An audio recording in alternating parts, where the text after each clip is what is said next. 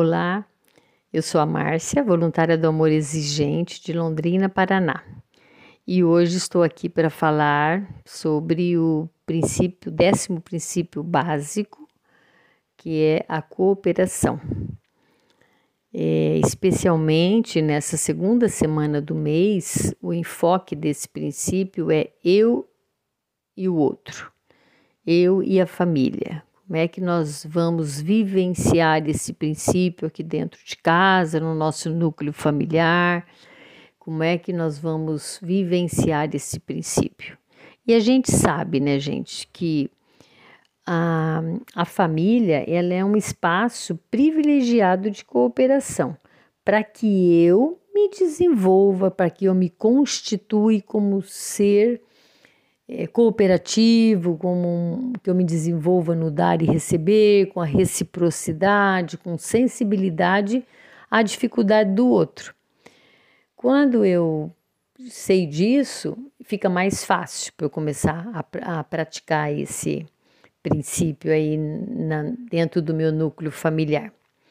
Mas eu gostaria de da gente refletir um pouquinho sobre o enunciado desse princípio, que é a essência da família repousa na cooperação, não só na convivência. Mas vamos tentar esmiuçar um pouquinho isso, porque nós costumamos às vezes falar os enunciados do princípio, falar frases muito automaticamente e a gente não se aprofunda, a gente não deita em cima disso para refletir, para que isso seja internalizado e a gente possa compreender como é que isso pode possa vai poder funcionar na nossa família. Então, quando a gente fala a essência da família, o que, que é a essência? O que, que é a essência? Essência é a natureza, é a característica essencial, né? É algo muito importante que não pode faltar que é indispensável. Então, se eu falo que a essência da família repousa na cooperação, então a cooperação é indispensável, gente. A cooperação é a única forma de uma casa funcionar, ser funcional mesmo, de, de dar certo, né? De uma família dar certo. Então, quando eu consigo pensar e compreender que é dessa forma, eu vou tendo que mexer nisso, nesse, nessa dinâmica familiar. E pensar, gente, que meus, meus companheiros de amor exigente, que a gente está lá no grupo sempre trabalhando isso. Pensar que, que a, a lei da cooperação ela apresenta alguns desafios, porque uma hora eu dou, outra hora eu recebo, uma hora eu tenho que. Então tem essa flexibilidade. E não é toda hora que eu estou afim de dar e, e só quero às vezes receber. Então eu preciso começar a refletir sobre isso. Que tem os desafios, sim, que tem os momentos que eu não estou muito afim, mas que se eu compreendo que a essência da família, que a natureza da minha família, que a característica essencial da minha família, ela está apoiada numa cooperação, eu vou fazer a minha parte, né? E com isso eu vou conseguindo perceber que não, não, não vou só conviver aqui na, naquela família, não é só a convivência, como família, como a gente fala, né? É, cada um no seu quadrado, cada um na, não, se, não, se, não se dá um bom dia, não, não percebe quando o outro está com dificuldades, porque nem se olham. E quando eu penso que eu preciso ter um olhar mais demorado para o outro, eu preciso recuar a hora que o outro está muito exaltado. Eu já estou cooperando, não só nas atividades e tarefas da casa, mas eu também começo a perceber como é que eu estou me comportando, como é que eu estou sentindo em relação ao outro.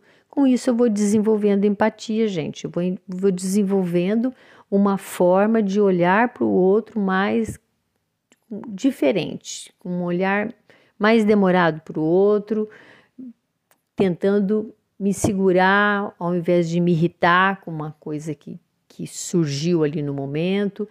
E para isso também eu percebo dentro da minha vivência pessoal, familiar, de grupo, que se nós não desenvolvemos uma espiritualidade nesse núcleo familiar, uma transformação interior em relação ao meu papel aqui dentro desta família, fica mais difícil.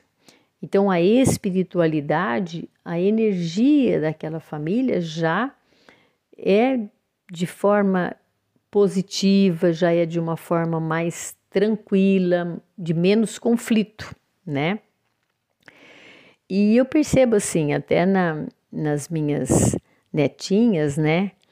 A minha família, meu pai, se eu começar a puxar lá pelas minhas, pelas minhas raízes culturais, na minha família, meus pais, sempre eu e meus irmãos tivemos tarefas a cumprir, nós tínhamos as nossas responsabilidades, então nós nos desenvolvemos dentro dessa dinâmica aí de cooperação. Aí fui criando os meus filhos, também fui tentando colocar essa essa dinâmica aí de cooperação, de se responsabilizar cada um pelas suas pelas suas atividades ali. E agora com as minhas netinhas também eu busco trazê-las para uma cooperação, a hora que eu vou fazer um bolo, que vai lavar uma loucinha, já convido, puxo uma cadeira, elas vão fazendo e elas vão se sentindo importantes de poder participar ali daquela dinâmica familiar. Quando a gente vai é, se desenvolvendo dentro desse clima, é, não só nas tarefas, mas também na forma de, de se tratar, de, de cuidar um com o outro, né? E isso é muito importante para cada um, especialmente na valorização de cada um dali da família. É, eu sempre tive mais próxima dos grupos de sobriedade. E os grupos de sobriedade, eles, os meninos ali, eu percebo, eu sempre gosto de puxá-los para cooperarem ali dentro do grupo, né? E trazer essa reflexão de ajudar uma esposa que está cansada, é, de não só exigir delas. E eu vejo que com as metas semanais isso vai sendo aprimorado dentro da família de uma forma que é muito gostoso de, de, de, de vivenciar ali dentro do grupo, né? E especialmente porque eles, quando vão para um tratamento, para uma comunidade terapêutica, que vão para uma clínica, eles precisam começar a se desenvolver, porque ali no coletivo tem que ter cooperação. A cooperação dentro das responsabilidades e de quando vai fazer um, um, uma refeição tem que compartilhar com todos, fazer para todos. Se vai limpar a casa, limpa para todos. Então, o jardim vai sendo cultivado e cuidado ali para que todos possam usufruir daquele ambiente.